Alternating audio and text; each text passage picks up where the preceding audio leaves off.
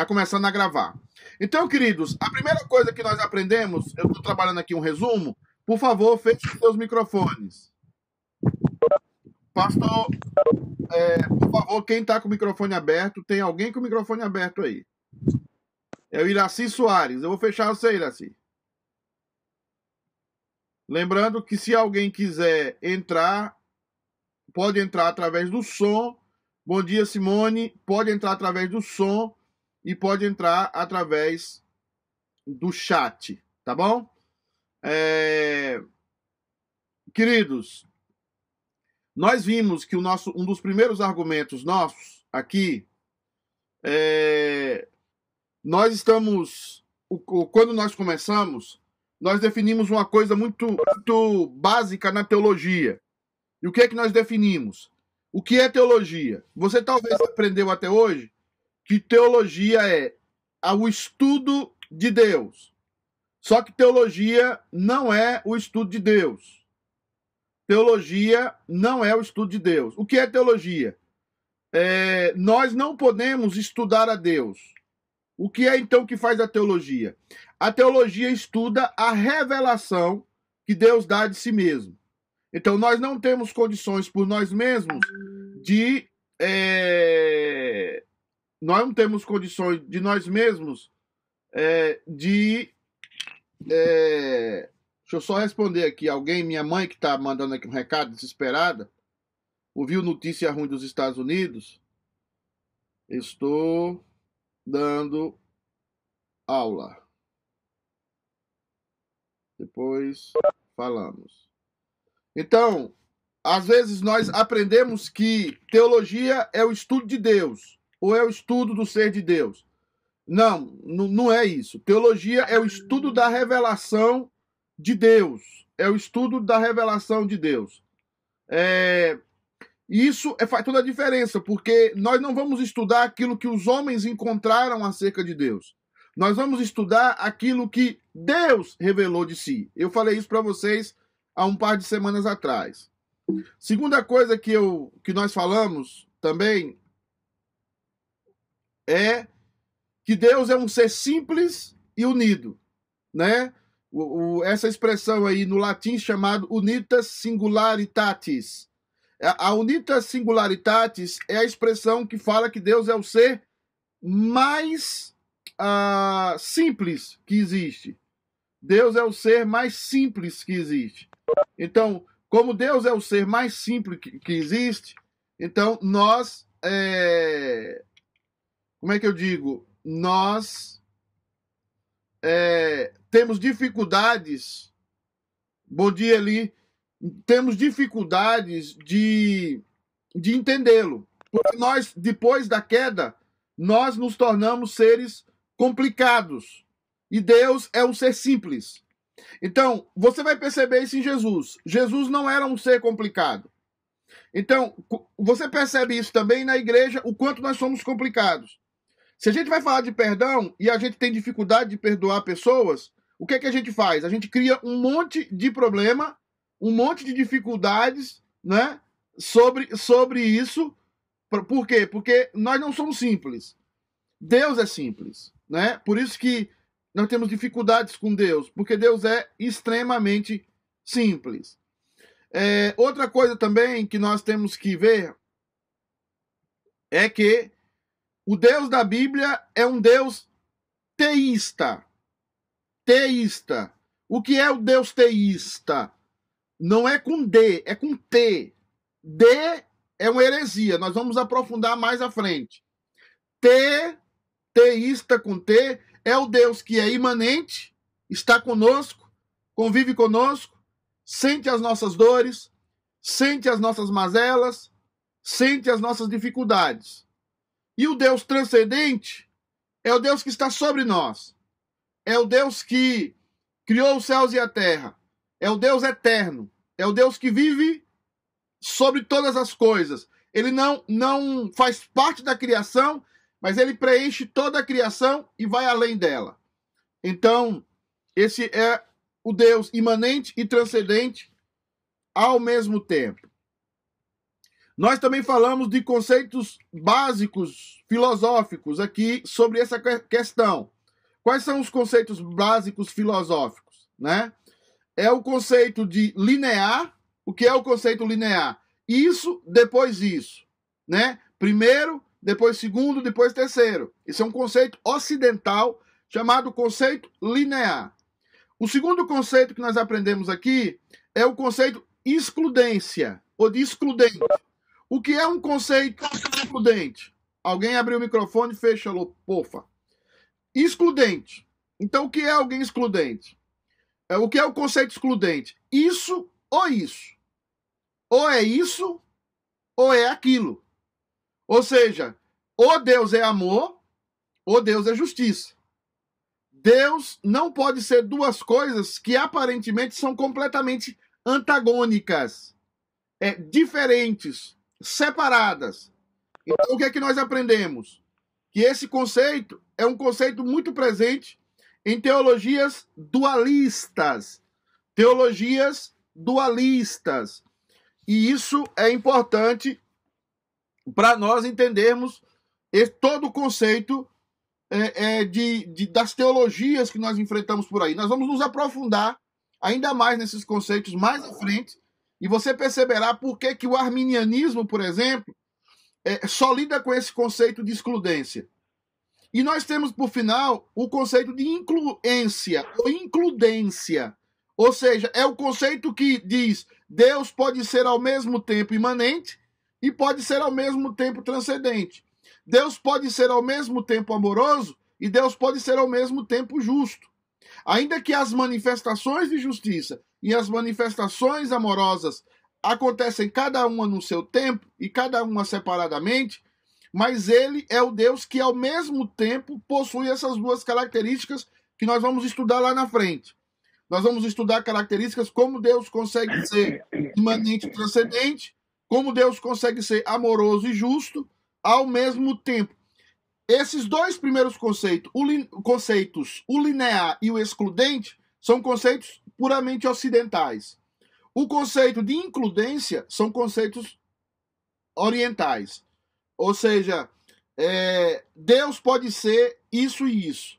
Então, às vezes nós tratamos a Deus, e aí nós estamos falando da, da teologia, da teologia da, do, do, da, da predestinação, nós sempre perguntamos é, quem é responsável. Se Deus decretou tudo, por que, que eu sou responsável pelos meus atos ruins? Já que isso já estava decretado por Deus antes da fundação do mundo.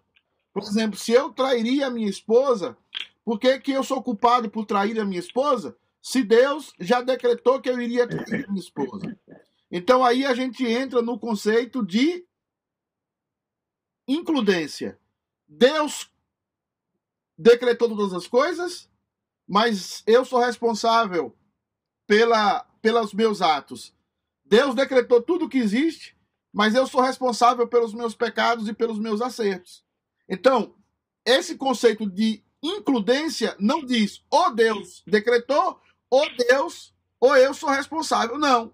O conceito diz: Deus decretou e eu também sou sou responsável.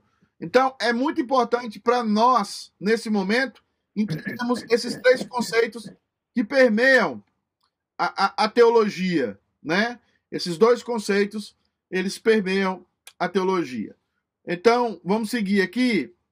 E nós também vimos o impacto, o impacto do caráter de Deus em nossas vidas, né? Nós, nós temos que entender, a partir do momento que nós vamos estudar o ser de Deus nós vamos entender que esse estudo precisa produzir um impacto em nós.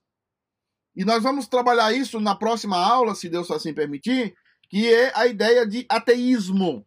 E nós vamos entender que ateísmo não é simplesmente o cara que não crê em Deus. Nós vamos entender o conceito filosófico e nós vamos entender o conceito prático de ateísmo. É, Marta Lima diz o seguinte: então podemos concluir que não temos livre-arbítrio? Marta, a única pessoa na história da humanidade, ou as únicas pessoas na história da humanidade que tiveram livre arbítrio, ou seja, a capacidade de auto-arbitrar-se, foi Adão e Eva. Ninguém mais tem livre arbítrio. Nós temos livre agência. Porque nós perdemos a capacidade de conhecermos a nós mesmos. As mulheres estampam melhor isso do que os homens. Por exemplo, às vezes a sua esposa está chorando e você pergunta: por que você está chorando? Ela fala: eu não sei por que, que eu estou chorando. E ela, na verdade, não sabe. E hoje eu estava falando ontem numa live para o presbitério, para uma igreja lá no meu presbitério, o presbitério de Irecê, e eu falava exatamente sobre esse conceito de que a pior pandemia que existe hoje não é a pandemia do coronavírus, mas a pandemia emocional e psicológica que nós vivemos. Porque nós, como seres humanos, não nos conhecemos a nós mesmos. Nós temos dificuldades de chegar a um conhecimento de nós mesmos. Então você vê hoje profissionais que são muito necessários hoje, os profissionais da área de psicologia, de psiquiatria, é, é, e graças a Deus nós estamos quebrando tabus em relação a esse pessoal, porque esse pessoal é uma bênção para nos abençoar e nos conduzir a certas coisas. O que nós vemos é que o ser humano perdeu a capacidade de conhecer a si mesmo e perdeu a capacidade de arbitrar-se a si mesmo. Então, o, e outro conceito que a gente não não não e eu vou trabalhar aqui no Ser de Deus é um conceito de antropologia, mas eu vou ter que trabalhar ele aqui mais à frente. É o conceito seguinte: o que é livre-arbítrio? Livre-arbítrio, na Bíblia, é a capacidade que nós temos de atuar contrário à nossa natureza. Eu vou repetir isso. Talvez eu coloque isso num slide mais para frente. É a capacidade de agir contrário à nossa natureza. Por que, que Adão tinha livre-arbítrio? Porque Adão tinha a capacidade de agir contrária à sua natureza santa. É, Adão tinha a capacidade de, de atuar contrário à, à sua natureza é, é, pura. Ele tinha essa capacidade. E nós perdemos. Aí quando Adão cai, nós perdemos a capacidade de atuar contrário à nossa natureza caída. Agostinho tem, eu já leio, já leio o seu comentário, Camila. Agostinho tem é que fala melhor sobre isso. Agostinho fala uma frase que nós vamos entender. Não puedo não pecare. É uma frase em latim. Não posso não pecar. É por isso que quando você coloca na internet lá, eu estou me estendendo nessa resposta porque ela vai ser base para outras coisas lá na frente. Quando você coloca assim na internet, algumas pessoas não entendem. Fulano tem um bom coração. Essa é uma frase arminiana, essa é uma frase que não é presbiteriana. Ninguém tem um bom coração. Porque se alguém tiver um bom coração, é porque nós não caímos. Todos nós temos um coração mau, enganoso, tá? Não significa que não possamos fazer coisas boas, mas fazemos coisas boas pelas motivações erradas. Quando nos convertemos, Deus coloca em nós o seu espírito, coloca em nós a natureza de Cristo, e essa natureza vai ganhando, vai ganhando terreno em nossas vidas, que é o processo de santificação. E qual é o processo de santificação? Se não nos levar a Cristo, nos levar a depender de Cristo. E aí entra essa questão do, do livre-arbítrio. Nós saímos do livre-arbítrio e entramos na livre agência. Nós podemos tomar escolhas, podemos fazer escolhas. Livre-arbítrio não é fazer escolha. Livre-arbítrio é agir contrário à minha natureza. É mais profundo do que fazer escolhas. Fazer escolha é só o que aparece, né? Mas nós somos motivados a uma escolha por várias razões. Não é somente chegar e dizer eu escolho isso. Nós temos todo um background no interior do nosso ser que nos leva a tomar decisões, que nos leva a fazer isso. Um exemplo disso é quando os, os rapazinhos estão namorando, né? É, eu lembro aqui Felipe. Felipe antes para tomar banho era uma luta, né? Vai tomar banho, Felipe, vai tomar banho. E agora que ele se engraçou aí com, com a filha de um tal irmão aí, um irmão, um irmão desprezível, chamado Cacheta, né? Agora quer tomar banho toda hora. Aí você pergunta ele, por que você quer tomar banho? Ele fala, não, porque eu me sinto sujo. Não é porque ele se sente sujo, é porque ele quer estar mais apresentável para aquela menina que ele tem. Mas ele não tem uma consciência total disso ainda. Então nós temos um background disso. Então, livre agência é a capacidade de fazer escolhas, essa não perdemos. Livre-arbítrio é a capacidade de agir contrário à nossa natureza, e isso nós perdemos. Somente em Cristo nós podemos agir contrário à nossa natureza caída. Se eu só ir aqui nos comentários da Camilinha, tem alguns comentários aqui. Nós fugimos de ficarmos sozinhos e olhar para dentro de nós mesmos. Onde moram os mais profundos dos nossos pecados. Lidar com os nossos pecados nos deixa desconfortáveis. Sim, sim, sim. É isso que eu estou acabando de falar. Isso é verdade, Camila. É, nós estamos muito. Nós, nós temos que entender, por isso que Jesus nos ensina a orar. E oração não é aquela metralhadora de palavras que a gente faz antes de dormir. Aquilo não é oração. Aquilo, aquilo, aquilo é um paganismo. O que é oração bíblica? A oração bíblica é uma conversa com Deus, é uma conversa pessoal com Deus, é, é um amigo, é uma intimidade. Jesus Cristo morreu naquela cruz para nós termos intimidades. E, na verdade, nós, nós, tratamos Deus como se Deus fosse uma coisa. E Deus não é uma coisa, Deus é um amigo, Deus é alguém que merece nossa reverência, merece nossa é, é, é, adoração, mas é também o nosso Pai.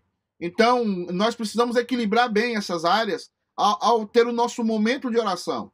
Porque às vezes o nosso momento de oração se torna um momento mais pagão do que um momento mais de intimidade com Deus. E isso não é bíblico. O Wilson está dizendo aqui o seguinte: Reverendo, como podemos relacionar Jesus e o livre-arbítrio? Ele cumpriu a vontade do pai, do pai, então o próprio Jesus não teve livre-arbítrio? Não. Jesus é um ser diferente. Jesus é um ser que tem a natureza divina, tá? E tem a natureza humana.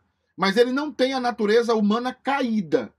Então, Jesus tomava suas decisões todas baseadas, sim, como humano, no seu livre-arbítrio.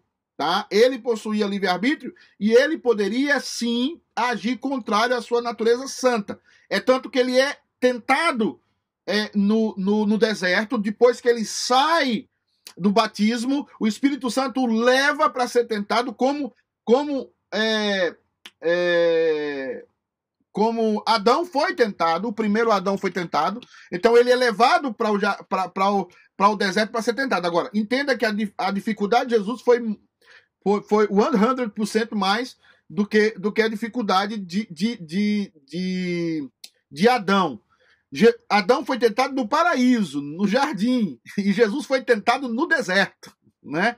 E depois dos, daqueles 40 dias, né, ele, ele, ele havia sido de alguma forma instigado, mas no final há uma discussão teológica sobre isso, mas e, também textual, mas é, ao final é aonde Satanás a, a enrijece ainda mais é, é a uh, como é que fala, os, os, os seus dados contra Jesus. E aí Jesus é, resiste, né? Então Jesus é 100% Deus, 100% homem. Mas como homem, ele te possuía o livre-arbítrio. Mas ele, diferentemente de Adão, ele resolveu permanecer no seu estado de santidade e permanecer na obediência à vontade do Pai. Qual era a vontade do Pai lá? A, é, a vontade do Pai é, é, era que Adão não comesse do fruto do conhecimento do bem e do mal. E ele não persevera nessa vontade. E Jesus perseverou nessa vontade. Né? Alguém saiu aí da reunião, Deus abençoe. É... Deus decretou que. É, a Nilma, Nilma, Nilma.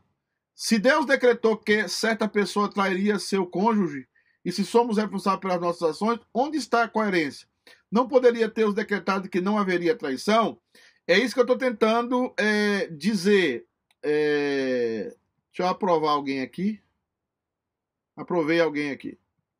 É isso que eu estou tentando dizer, Nilma. É, não, não, não há uma coerência humana, uma lógica humana no que eu estou falando, porque se a sua lógica parte da, da ideia de que tem que ser uma coisa ou outra, você vai entrar num beco sem saída, porque ou Deus decretou ou eu sou responsável.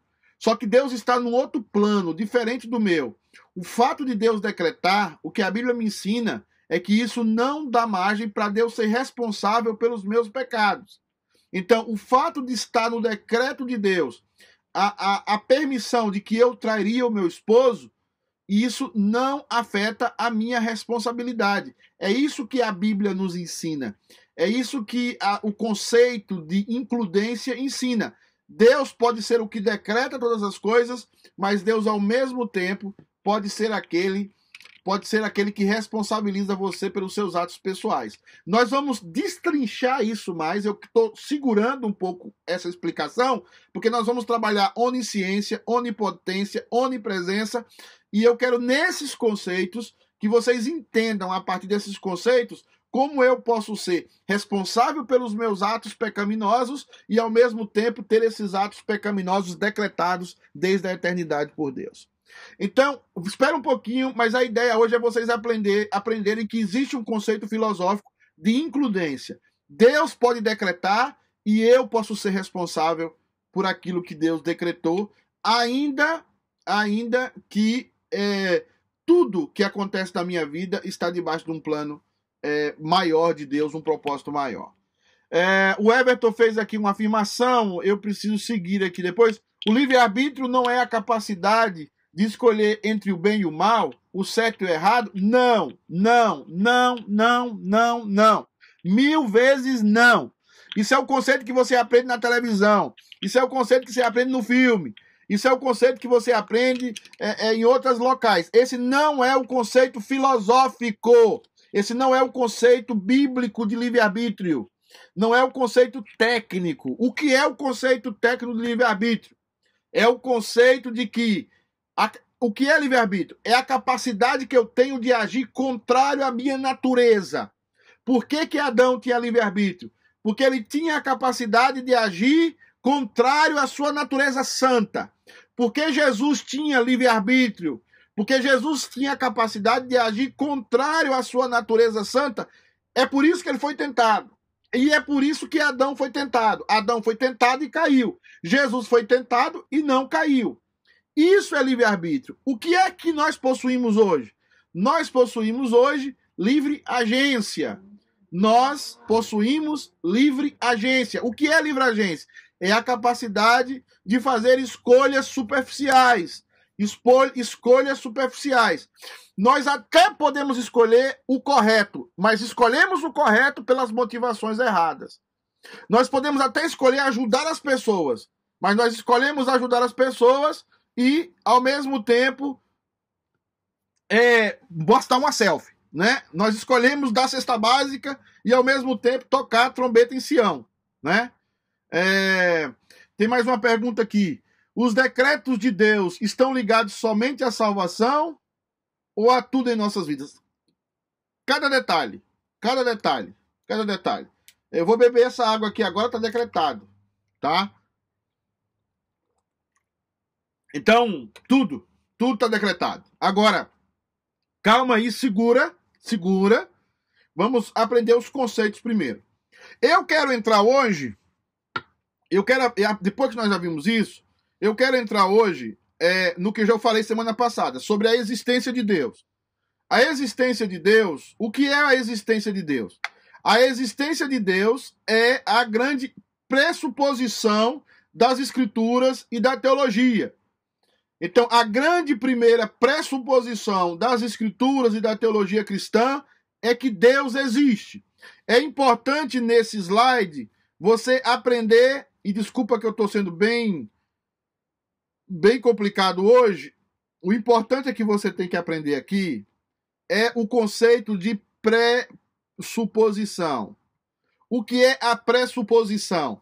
Pressuposição é um conceito geralmente que você nasce com ele. É um conceito que geralmente está impregnado em você. Então, é, alguém dá aqui, o Iraci vai falar de novo sobre livre. Eu vou voltar a falar sobre esse conceito, tá? Penso que a liberdade de livre agência é que faz a confusão do livre-arbítrio. É possível? Sim, sim, sim. As pessoas não. Ninguém você vai ouvir ninguém falar da televisão, olha, use a sua livre agência. Então, o pessoal prefere usar, use o seu livre-arbítrio.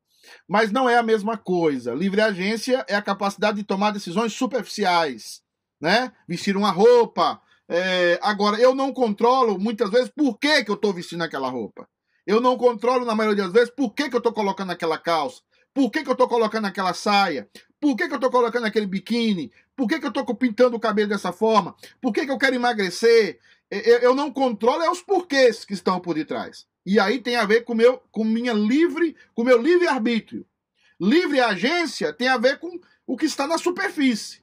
Agora, é livre é, arbítrio, o que está por detrás, o que está no mais profundo do meu ser. E tem coisas que eu faço, e ainda que as pessoas digam para mim que eu estou fazendo erradamente, é, é, eu não, não creio naquilo porque eu acho que eu sou uma pessoa muito boa.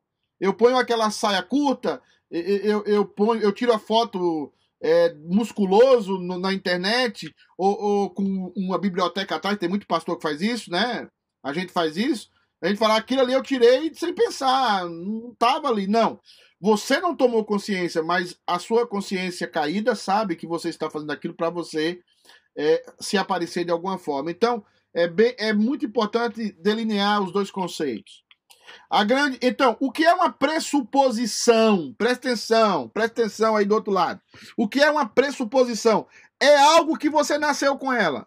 Ou é algo que está tão arraigado em você que você não tem explicações lógicas para ela, você não tem todos os detalhes, você não pode prová-la, mas você crê naquilo piamente. É a sua pressuposição.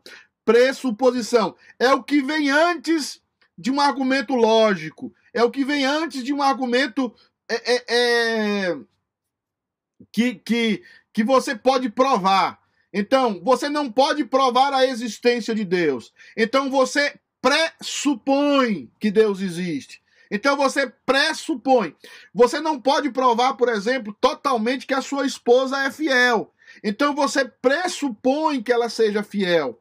Você não pode provar que a outra pessoa é uma pessoa de caráter. Então você pressupõe que ela é uma pessoa de caráter. Você não tem todos os elementos na mão para dizer, eu posso dizer que Martinha, que Everton, que Aninha é uma pessoa é uma pessoa fiel. Eu não posso provar isso. Eu posso apenas ter uma pressuposição ligado por elementos superficiais de que ela é uma pessoa fiel. Mas sempre nós nós nos juntamos, nossos relacionamentos, tudo que nós existimos é através da nossa pressuposição. Nós pressupomos uma coisa, cremos naquilo e seguimos aquilo é, é, é, de forma às vezes até cega. Tem aqui um comentário do Eli, no caso de Caim, quando Deus disse a ele que ele poderia controlar o desejo de matar, o que seria? Livre agência? Sim.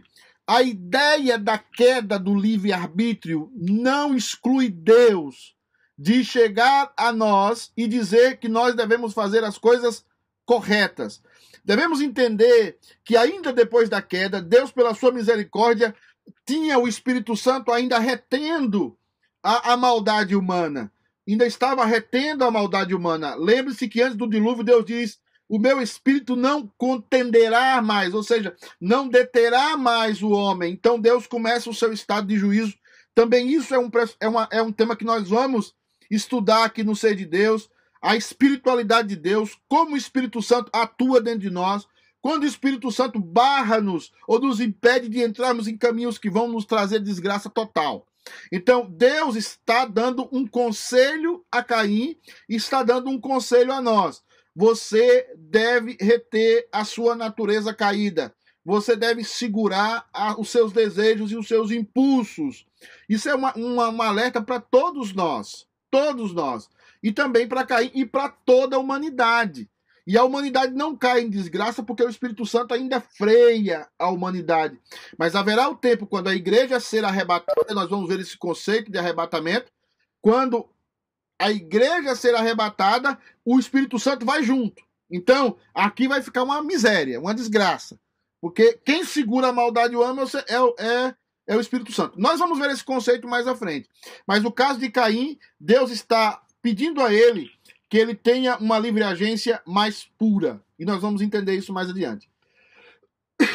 Voltando à pressuposição, né? Você pressupõe que Deus existe. Olha aí Hebreus 11:6 que está aí na tela. De fato, sem fé, substitua a palavra fé como pressuposição. Ou seja, de fato, sem pressupor que Deus existe, ou seja, sem pressupor que Deus existe, é impossível que você agrade a Deus. Porque é necessário que aquele que se aproxima de Deus, olha para isso, aquele que se aproxima de Deus, olha o que o texto está falando, aquele que se aproxima, olha aqui, aquele que se aproxima de Deus, creia que ele existe e que se torna galardoador dos que o buscam. Então, o que é que esse conceito está nos ensinando? Esse conceito está nos ensinando que o seguinte: que você não se aproxima de Deus por estar com raiva na cruz. Ainda bem que agora eu sou o organizador da reunião. Que benção. Então, Deus, Deus está irado. Olha o, te o texto. Essa expressão não é uma expressão que está dizendo que Deus ficou irado uma vez e depois passou. Não. A ira de Deus se revela, ou seja, ela permanece. Onde é que você vê a maior expressão da ira de Deus? Na cruz. Quem levou Jesus à cruz? Deus. Quem matou Jesus? Deus. Quem fez Jesus experimentar o estado de morte? Deus. Quem fez Jesus experimentar toda a ira dele? Deus. Então, Deus está irado. Então, quando você tiver a ideia de Deus, não pense que Deus é um Deus sentado numa cadeira, num trono grande, é, com as bochechas rosas, o cabelo branco, a, a barrigona e, simpático. Deus não é isso. Deus é um ser que está irado. Tá? Alguém fecha o microfone aí, por favor. Deus está irado. Tá? E essa ira se revela do céu contra toda a impiedade e perversão dos homens que detêm a verdade pela injustiça. Por que a verdade pela injustiça? Porque a verdade de Deus está impregnada, está pressuposta em cada ser humano. Lembra pressuposição e fé? Cada ser humano nasce com fé. Não a fé salvífica, mas a fé pressuposta. Ele sabe que existe um Deus. Ele sabe que existe um Criador. Mas ele vai crescendo e ele vai tentando fugir desse Criador. Então ele cria sistemas, subterfúgios para fugir da presença do Criador. É por isso que as teologias ruins, o que é que as teologias ruins faz, fazem? Criam o globalismo, o universalismo e foge o ser humano de qualquer e foge o ser humano. Encontrei de, de qualquer. É... E, e, e, tira o ser humano de qualquer responsabilidade. É isso que está acontecendo no mundo em geral. Você vê pastores que você gosta, ou pastores que têm falado do amor, pastor que tem falado do perdão. Tudo isso é necessário ser falado. Mas é necessário ser falado também que Deus está irado e que haverá um juízo. Só que a humanidade não quer escutar isso. E você também não, nem eu. Então nós buscamos pastores que não falam de juízo. Eu, eu vejo isso por, nas duas igrejas, que, que agora é uma só, a Unite. É, é, pastor, quando é que o senhor vai pregar coisa boa? O senhor vai pregar assim, né, relax para nós, né, baixar essa voz por uma voz de viludo, né? Quando é que vai acontecer isso? Né? Tem que acontecer, o evangelho é um todo. Mas é, nós temos que entender que o conceito bíblico prioritário é que Deus está irado contra toda a impiedade e perversão dos homens. O que é que os homens fazem? Eles detêm a verdade pela injustiça, né? Por que, que eles fazem isso? Versículo 19. Porquanto o que de Deus se pode conhecer, olha aí, Martinha, olha aí, meninas, o que de Deus se pode conhecer, o que de Deus se pode conhecer, deixa eu grifar aqui,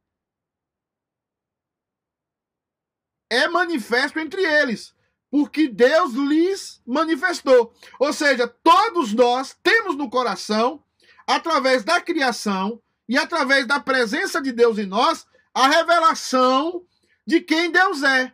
Por isso que o índio, lá na floresta amazônica, o, o, o, o, mongol, lá nas montanhas do Himalaia, que nunca escutou falar de Jesus, que nunca escutou falar do Deus de Israel, ele está condenado. Por que, que ele está condenado? Porque Deus manifestou a eles de uma forma clara. O que de Deus se pode conhecer? Nós não podemos conhecer tudo de Deus. Mas o que de Deus se pode conhecer é manifesto entre eles. Porque Deus se lhe manifestou. Agora olha o versículo 20, que maravilha. Porquanto, porque os atributos, ó, atributos invisíveis que nós vamos estudar aqui. Os atributos invisíveis de Deus. Assim o seu eterno poder, como também a sua própria divindade ou deidade. Como é que elas estão? Claramente Repita essa palavra no seu coração aí, ó. Claramente. Deus não é confuso. Eu escutei uma live esse dia de alguém falar: Deus, Deus age de uma maneira confusa. Deus é claro. Presta atenção. O nat, o, o nita singularities. Deus é claro e simples. É que nós não queremos ouvir. É a mulher que orou para casar com aquele homem, né? Que era lindo, que era bonito, mas xingava a mãe. E Deus dá para mim, Senhor, uma revelação se eu caso ou não com esse homem, né? Tá claro que você não tem que casar com esse homem, mas eu amo esse homem. Não, você gosta da beleza dele, você gosta do corpo dele, você quer apresentar ele para suas amigas, você quer apresentar ele para a sociedade, mostrar que você casou com um cara bonitão, mas você não tá ouvindo. A voz de Deus é muito clara, muito clara, né? E aqui ainda mais. E aí o que acontece? Eu já, já respondo você, Martinha. Claramente se reconhece desde o princípio do mundo, sendo percebida por meio das coisas que foram criadas. Tais homens são por isso que indesculpáveis. Ninguém vai chegar diante de Deus e vai dizer: "Eu não conheço a Deus, eu não tinha ouvido o evangelho", né? Eles são indesculpáveis. Além da pressuposição, a própria criação revela a Deus. Perceba, você é uma criação de Deus, Martinha. Você é uma criação de Deus. Então você, você é a, a, a própria revelação de Deus está em você. O fato de você pensar, o fato de você saber quem você é, o fato de você inquirir, de você perguntar, revela que Deus existe. Você, como ser humano, perguntador, inquiridor, revela. Então, as coisas de Deus estão claras a divindade de Deus está clara para todo mundo. Ninguém está longe disso. É por isso que nós vamos ser julgados pela nossa mentira. O ateu diz: Deus não existe. Mas as provas que ele existe estão aí. Ainda que essas provas não produzem fé no coração dele. Mas as provas estão aí. Na criação, no ser humano mesmo, na maneira como o ser humano se comporta, os logros, né, os, os, as conquistas humanas, tudo isso revela a criação de Deus. Então, o ser humano nasce com esses semi-religiones que se produz através dos sensos divinitatis. Percebemos que existe um ser divino por detrás de tudo que vemos e sentimos. Isso é uma verdade em todo ser humano. Só que nem todos os seres humanos admitem isso. A maioria não admite. Mas ele tem um sensus divinitatis. Ele tem um semen religiones. Só que ele canaliza isso para outra coisa. Ou ele canaliza isso para o seu ego, ou ele canaliza isso para um time de futebol, para a política, para o seu trabalho, para a sua família. Ele começa a adorar algo diferente de Deus. Porque ainda que ele tenha as percepções que Romanos capítulo 1, versículos 18, 19 e 20 falam, mas ele não quer aceitar isso. Ele não quer aceitar esse Deus. É por isso que no próprio texto, você pode ler lá Romanos 1, o ser humano vai mudar a glória de Deus. Até chegar ao homossexualismo. Até chegar ao lesbianismo. Ou, ou em ordem inversa. Primeiro foi o lesbianismo e depois o homossexualismo. Nunca se esqueça disso. Primeiro as mulheres se tornaram lésbicas, e depois os homens se tornaram homos. O costume, o, a, a maneira de ser começou com as mulheres. Como também a queda. Desculpa ter que falar isso num contexto que nós vivemos feminista e machista, mas é o contexto de ordem da queda. Né? A mulher se percebe mais. A mulher, quando está numa festa, a mulher não olha para como os homens estão vestidos. A, a mulher olha para as outras mulheres.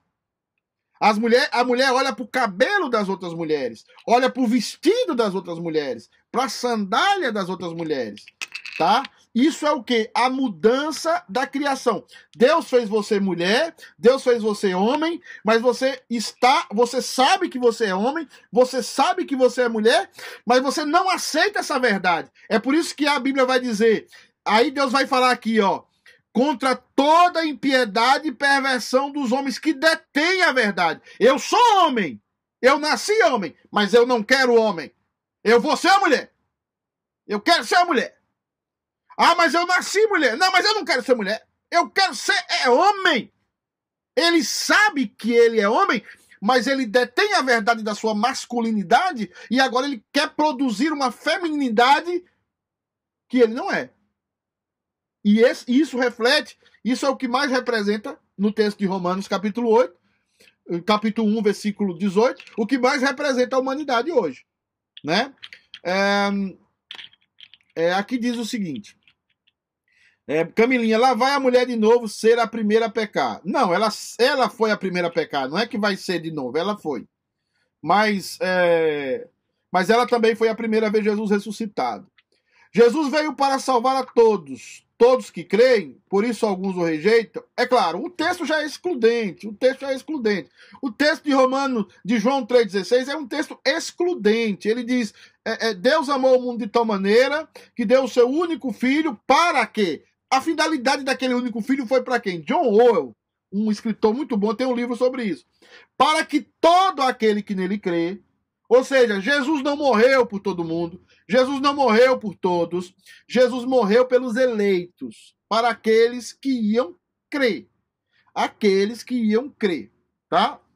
Então nós temos todo ser humano nasce com a necessidade de religião, que é o semi-religiones, e todo ser humano nasce com a necessidade de, com um conceito no seu coração de divindade. Ele sabe que existe um Deus, ele canaliza a sua religião para um lugar e canaliza a sua divindade para outro lugar, ou para si mesmo, ou para um trabalho, ou para uma ideologia, mas o ser humano sempre está adorando algo. Eu não consegui entrar no que eu vim fazer hoje ainda. Então eu acho que a semana que vem a gente não vai falar de ateísmo porque eu ainda não entrei nos argumentos da existência de Deus, né? Eu eu vou passar aqui essas folhas e eu vou lá para a última, para essa folha aqui. Tá todo mundo olhando essa folha aí? Por favor, é, é... argumentos baseados, né? O, prim, o primeiro grupo de argumentos argumentos baseados na natureza da alma humana. Então, estamos aqui nesse primeiro grupo, tá? Eu pulei lá aqueles slides porque eu quero dar isso aqui para vocês, porque eu quero entrar em ateísmo. Primeiro lugar, nós temos eh, lembrar que esses argumentos não produzem, não produzem, é, não produzem fé, mas eles fortalecem a nossa fé.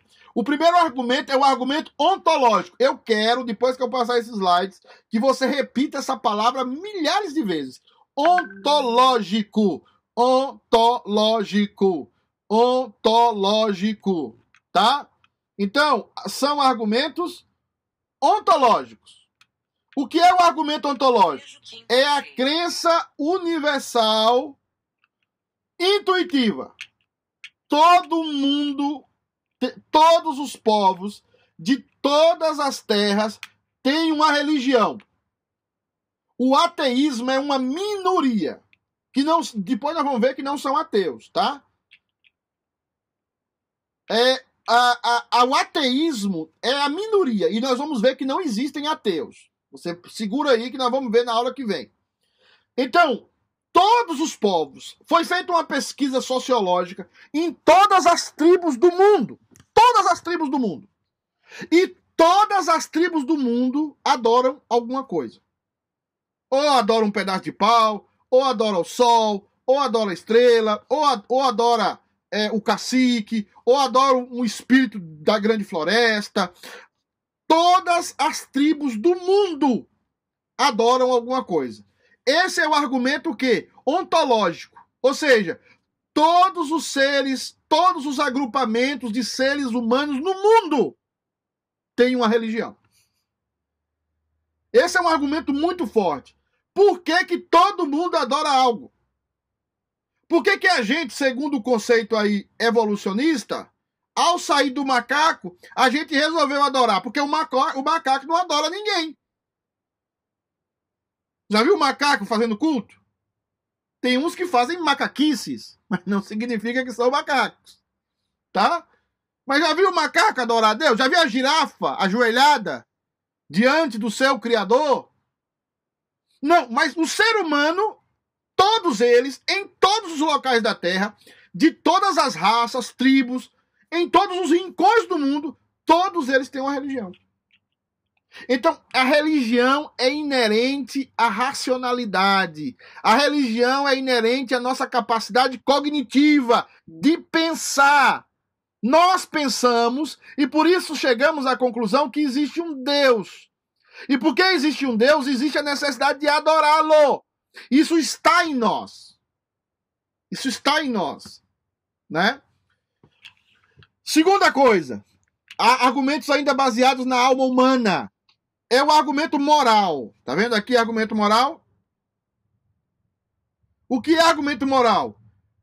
Nós, seres humanos, sempre produzimos leis. Nós, seres humanos, sempre produzimos leis. E esta é uma prova inequívoca da existência de Deus. A existência das leis. Eu vou falar agora de lei moral, depois eu vou falar sobre o universo. Mas vamos nos deter só a lei moral. Qual é agrupamento humano que não possui lei moral? Você está ali, por exemplo, eu estou ali com um grupo de adolescentes, né? Que parece que são avessos às leis. Aí tá um grupo de adolescentes dentro do quarto. Aí tem só um PlayStation ou só uma Xbox, né? Só um PlayStation e só uma Xbox, tá? É... O que é que isso significa? O que é que acontece? A primeira coisa que esses adolescentes vão fazer é se organizar, criar leis. Nós primeiro vai jogar assim, ou vai jogar um contra um, quem ganhar vai ficando, quem perder vai saindo. Nós já colocamos o quê? Nós já colocamos leis. Ainda que seja um grupo de adolescentes, já se coloca lei. Porque não existe o ser humano ou qualquer agrupamento humano que não tenha leis. Então, a lei da convivência, a lei do direito do outro, a lei da liberdade do outro, tudo isso é prova de que existe um Deus. Porque se não existisse um Deus, não existiria uma lei. A lei moral. Não faça isso. Não faça aquilo. Deixa eu falar uma coisa para você. Em qualquer cultura do mundo, mentir é pecado. Vamos trabalhar o termo pecado e vamos colocar o termo é, como é que eu coloco? Em qualquer cultura do mundo, é... adulterar é pecado. Você vê aquelas culturas que o homem pode ter três, quatro, cinco, dez mulheres. Se ele adulterar, ele é morto. Ele pode ter dez mulheres, mas ele não pode possuir a mulher do outro. Ele não pode deitar com as duas mulheres ao mesmo tempo ele tem que dar atenção às 10. E ele tem que dar vida sexual às 10, separadamente. Tá? Então, todo ser humano tem leis. O, você vai na cadeia. O lugar que eu mais encontrei leis foi na cadeia. Meu irmão fazia parte de uma facção. Eu já falei isso de público, isso não é segredo para ninguém. Meu irmão fazia parte de uma facção que tinha mais leis do que o Estado. Você vê o, o Estado brasileiro tem menos leis do que o quê? Do que o Estado. Uh, do que os estados da, da, da, da desse pessoal é, das facções. Porque todo ser humano produz leis. Então veja bem: dois argumentos da alma humana. Todo mundo crê em Deus. Todo mundo crê em Deus todo mundo crê em Deus no sentido, não estou falando Deus da Bíblia, eu estou falando numa, numa divindade. Pode ser ele mesmo, projeção dele mesmo, ou ele mesmo, ou pode ser qualquer outra coisa, mas todo mundo tem uma crença, é uma crença intuitiva e universal. Segundo argumento da alma humana, é a necessidade de moral, é a necessidade de leis, é a necessidade de que tenha leis. Nós sempre estamos vivendo com leis. Você chega para um ateu, ele o ateu é um dos Oh, os caras mais legalistas que eu conheço são ateus. Então, isso prova que existe um Deus que criou leis. Isso prova que existe um Deus que está por detrás das nossas leis. Existe um Deus que está por detrás do nosso desejo de criar leis. Queridos, eu não posso seguir, acabou o nosso tempo. Mas a semana que vem, nós vamos falar sobre os argumentos baseados na natureza do universo. e os argumentos baseados na história. Depois disso, nós vamos. Alguém levantou a mão. Pode falar, ô Camilinha. Acho que é Camila. Sou eu mesmo. Pastor, eu queria ler o Salmos 19, onde é só para perguntar, é, só para ver se eu entendi direito quando você falou. Que bom que você da... tomou banho tal, pediu o cabelo. É, Pois que eu estava atrasado. Ah, os céus proclamam a glória de Deus e o firmamento anuncia as obras das, tuas, das suas mãos. Um dia discurso, outro dia, a noite revela o conhecimento da noite. Enfim. É, você estava falando antes que a, da filosofia, né? Que os argumentos não produzem fé. Então, é, quando uma, uma pessoa que não é crente olha para a natureza e vê que alguém, alguma coisa criou a natureza, só o fato dele olhar para a natureza, ele não consegue acreditar em Deus. É isso que você quis dizer? Não, veja bem. Existe, existe um conceito, ou dois conceitos, que eu vou trabalhar com vocês aqui também. Gente, eu tô falando. Eu, eu tenho quatro meses para dar esse conteúdo, mas esse conteúdo eu demoro dois anos para dar ele. Tá? Esse, esse conteúdo, eu fiz mestrado, não concluí a tese ainda, mas eu fiz mestrado nessa área. Ah, o, o, na verdade, dois mestrados. O, o, o que acontece é o seguinte: existem dois tipos de revelação.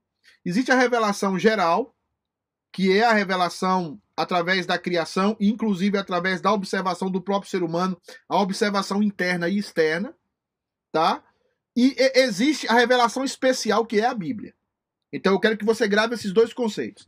A revelação geral é através da criação.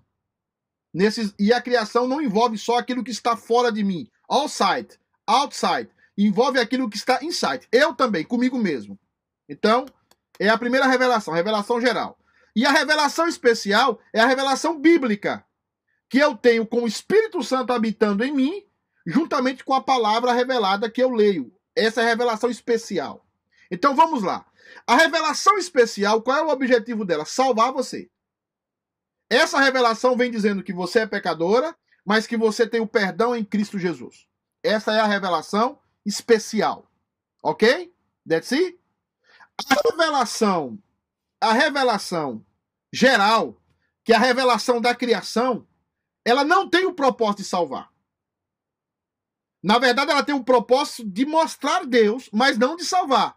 E é por isso que ela se torna uma revelação que condena. Ela não salva, ela condena.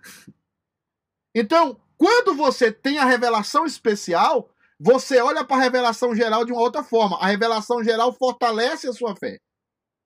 Mas quando você, somente pela revelação geral, pela criação, os céus proclamam a glória de Deus, ou seja, pregam a glória de Deus, mas o que é que Romanos diz? Qual é a minha reação sem a Bíblia e sem Cristo quando eu olho para a criação? Eu crio um ídolo. Eu invento um ídolo para mim. Então, eu preciso da revelação especial para que a revelação geral não seja uma criadora de ídolo. Então os teólogos vão dizer o seguinte: a revelação geral ela condena e a revelação especial ela salva. Então os céus proclamam a glória de Deus é uma verdade, mas a minha relação a essa a minha reação a essa pregação, pregação, porque a palavra proclama ali é pregação, ou seja, os céus pregam a glória de Deus, mas qual é a minha reação à pregação da glória de Deus? A minha reação à pregação da glória de Deus é muitas vezes criar um ídolo, criar um bezerro, criar eu mesmo. Mas quando eu vejo a revelação especial, que é a Bíblia, através do Espírito Santo habitando em mim, o que é que eu observo? Eu observo que há só um Deus invisível, o Pai do nosso Senhor e Salvador Jesus Cristo, e só a Ele merece adoração. Então, trabalhe sempre com esses dois conceitos: revelação especial e revelação geral. geral. Tá? A espe... Qual que é a que condena que você falou? A geral? A geral. A geral. A geral. É por isso que esse pessoal que é hippie, esse pessoal Não. que vive olhando a Deus aí, entendeu? Esse pessoal é, é, geralmente nunca adora a Deus. Eles mudam a glória de Deus e, e, e eles vão dizer que tudo é Deus, que, que, que o ser humano é Deus, porque eles estão apegados à revelação geral, né? E a revelação geral não salva, ela condena. E os outros, é... E a revelação especial, não. Ela salva. Ela revela quem Deus é de forma mais específica e de forma é, é, é mais profunda até, é, é mas ela salva. E, e, a revelação geral revela Deus, revela a divindade de Deus, está lá em Romanos capítulo 1, que nós lemos, revela os detalhes de Deus, o, o, o, caráter de Deus, tudo isso revela. Por isso que todo mundo é condenado, porque Deus está pregando aí para todo mundo. Desde uma molécula, desde um átomo, Deus está pregando para todo mundo, tá? Agora, você pode dizer para mim assim, a revelação geral pode levar alguém à revelação especial? Eu acho que sim. Eu acho que alguém observando a, a glória de Deus pode dizer assim, mas eu, eu quero conhecer, não me satisfaz a ideia de ter um Deus. Aí entra o que a Martinha está dizendo aqui, entra a eleição. Eu, eu, eu, eu adoro esse pedaço de pau aqui a vida toda, mas eu não acho que esse pedaço de pau seja o que criou todas as coisas. Ou, ou, ou não me satisfaz esse pedaço de pau. Eu vou, eu vou criar um Deus. Isso acontece na política. Gente que se decepciona porque o Deus dele é a política. O Deus dele é a ciência. Aí ele se decepciona com a ciência e ele vai buscar algo maior e mais profundo. Geralmente isso acontece no coração daquele que é é inquieto daquele que está, que tem, como diz a, eleição, vai conduzir ele à salvação. Queridos, semana que vem, se Deus quiser, nós temos os argumentos baseados na natureza do universo, os argumentos baseados na história, e depois nós vamos entrar no ateísmo, tá? Esses slides aqui dessa primeira parte vai ser enviado a vocês, juntamente com a gravação dessas aulas. Deus abençoe, tenha um lindo domingo de sol Uh, vão à praia. Uh, não, não vão à praia. Vão, guardem a quarentena, use máscara e álcool gel também. Deus abençoe a todos vocês. É, faça um churrasco. Pode ser. Seria bom. Tchau, pastor. Tchau, queridos. Tchau, tchau. Tenha um bom dia. Na paz do Senhor Jesus. Amém.